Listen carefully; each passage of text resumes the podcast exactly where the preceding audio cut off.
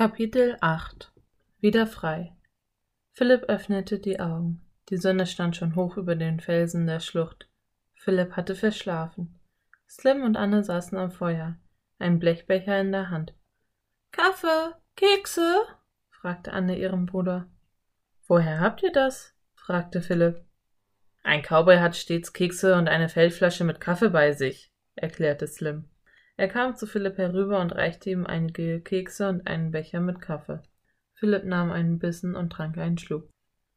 Es ist Zeit, Dusty zu satteln, sagte Slim, und euch in die Stadt zurückzubringen, damit ihr eure Postkutsche nicht verpasst. Und was machen Sie dann? fragte Anne. Ich reite gern Süden mit meiner kleinen Herde, antwortete Slim. Ich will die Pferde verkaufen. Dann komme ich zurück in die Prärie und treibe eine neue Herde zusammen. Während Slim Dusty sattelte, nahm Philipp Notizbuch und Stift aus seinem Rucksack und schrieb Cowboy-Frühstück, bitterer Kaffee, steinharte Kekse. Hey, Shorty, rief Slim auf einmal, was machst du da? Ich mache mir Notizen, antwortete Philipp. Wofür? Er schreibt sich gerne alles Mögliche auf, erklärte Anne. Ach, wirklich? sagte Slim. Ich auch. Ehrlich gesagt kam ich eigentlich in den wilden Westen, um ein Buch zu schreiben. Doch dann ergab eins das andere, und ehe ich mich versah, war ich Cowboy. Slim, Sie sollten lieber Ihr Buch schreiben, sagte Anne, und die Mustangs in Freiheit leben lassen. Meinst du? überlegte der Cowboy. Ich bin mir ganz sicher, sagte Anne und blickte zu den friedlich grasenden Wildpferden. Ja, sagte Philipp. Vielleicht könnten Sie ein Buch über den wilden Westen schreiben, Slim. Slim blickte unschlüssig auf seine kleine Herde. Ich weiß nicht recht, sagte er nachdenklich. Ihr habt recht. Ich glaube, ich werde in Zukunft lieber Bücher schreiben. Gehen wir, sagte er, bevor ich es mir noch wieder anders überlege. Super, rief Anne. Ich erzähle es ihren Pferden gleich. Sie sprang auf. Kurze Zeit später saßen alle drei auf Dusty. Slim packte die Zügel und das Pferd trabte brav los. Die Sonne brannte heiß vom Himmel herab, während Dusty den steilen Weg hinaufstieg, der aus der Schlucht führte. Als die drei Reiter oben angekommen waren, blickten sie noch einmal hinunter ins Tal.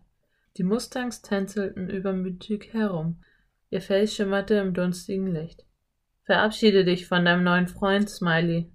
Anne schaute Slim an. Bleib immer brav bei deiner Mama, Abendrot, rief Anne.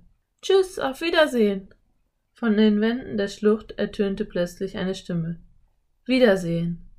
Anne schnappte nach Luft. Wer hat das gerufen? fragte sie erschrocken. Ein Geist? Nein, antwortete Philipp unbeeindruckt. Das war nur ein Echo. Das kommt daher, weil die Töne von den Wänden der Schlucht zurückgeworfen werden. Slim legte die Hände an den Mund. Wer bin ich? rief er mit lauter Stimme. Bin ich? ertönte eine entfernte Stimme. Na klar, das ist es, rief Philipp auf einmal. Das ist die Antwort. Auf morgens Rätsel, ergänzte Anne. Die Lösung ist Echo, riefen Anne und Philipp wie aus einem Mund. Philipp drehte sich zu Slim um. Das haben Sie gestern Abend schon gewusst, stimmt's? fragte er. Doch der Cowboy grinste nur und schnalzte mit den Zügeln. Gehen wir, Freunde, sagte er. Kapitel 9 Der einsame Geist die Sonne ging schon wieder unter, als Dusty mit seinen drei Reitern in Klapperschlangenstadt ankam. Sie können uns einfach vor dem Hotel absetzen, meinte Anne. Seid ihr sicher, dass die Postkutsche bald kommt? fragte Slim. Ja, antworteten Philipp und Anne.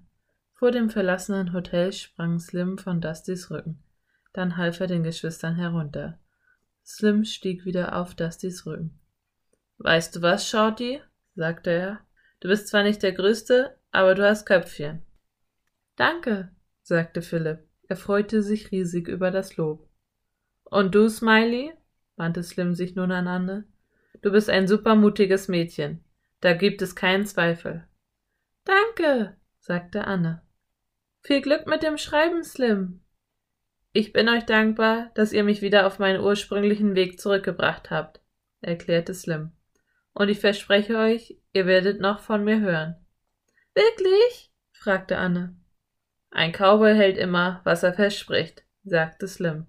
Dann ergriff er die Zügel und trabte die Straße hinunter. Tschüss, Slim, rief Anne ihm nach. Slim Cooley drehte sich ein letztes Mal um. Er schwenkte seinen Hut. Bis bald, Leute, rief er zurück. Dann ritt er davon, direkt in den Sonnenuntergang. Philipp stieß einen tiefen Seufzer aus.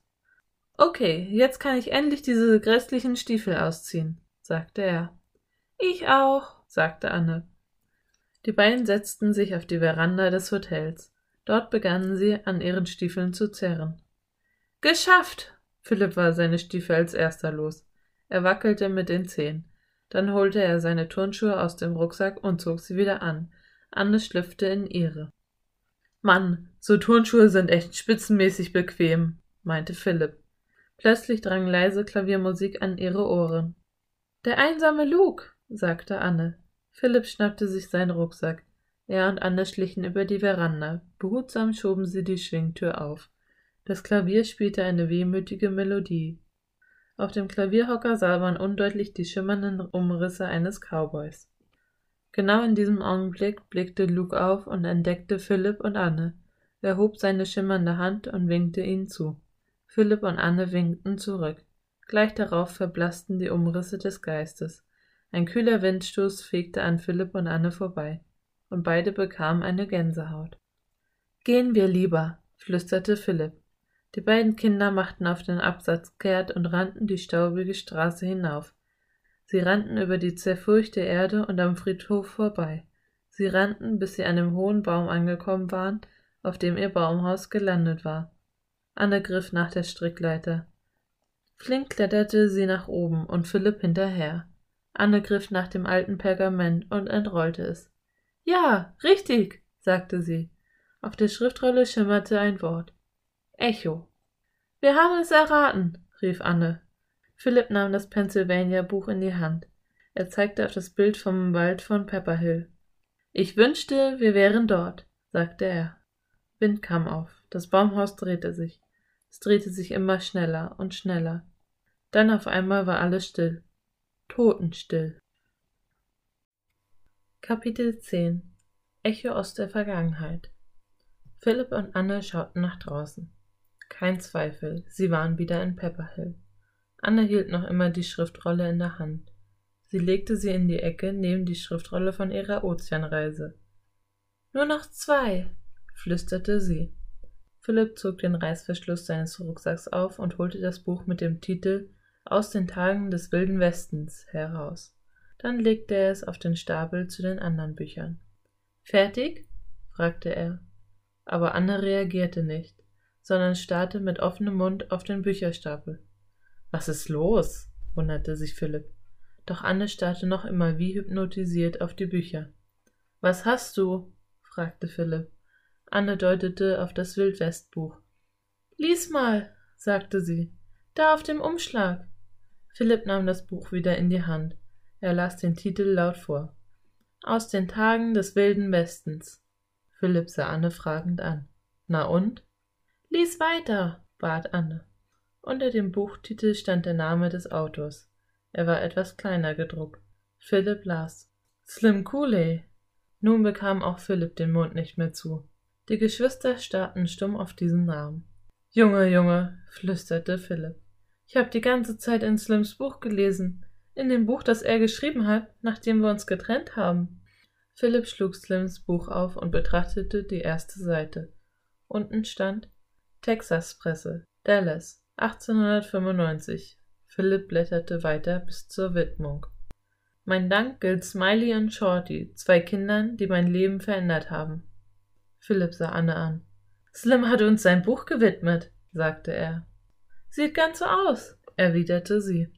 Philipp legte Slims Buch wieder auf den Stapel zu den anderen Büchern. Dann verließen die Geschwister das Baumhaus und kletterten zur Erde hinab. Als sie durch den Wald gingen, hörten sie lebhaftes Vogelgezwitscher von den Bäumen. Die Luft war warm und feucht. Pepperhill ist so ein friedlicher Ort, sagte Philipp. Hier gibt es keine Klapperschlangen, keine Pferdediebe und keine Gespenster.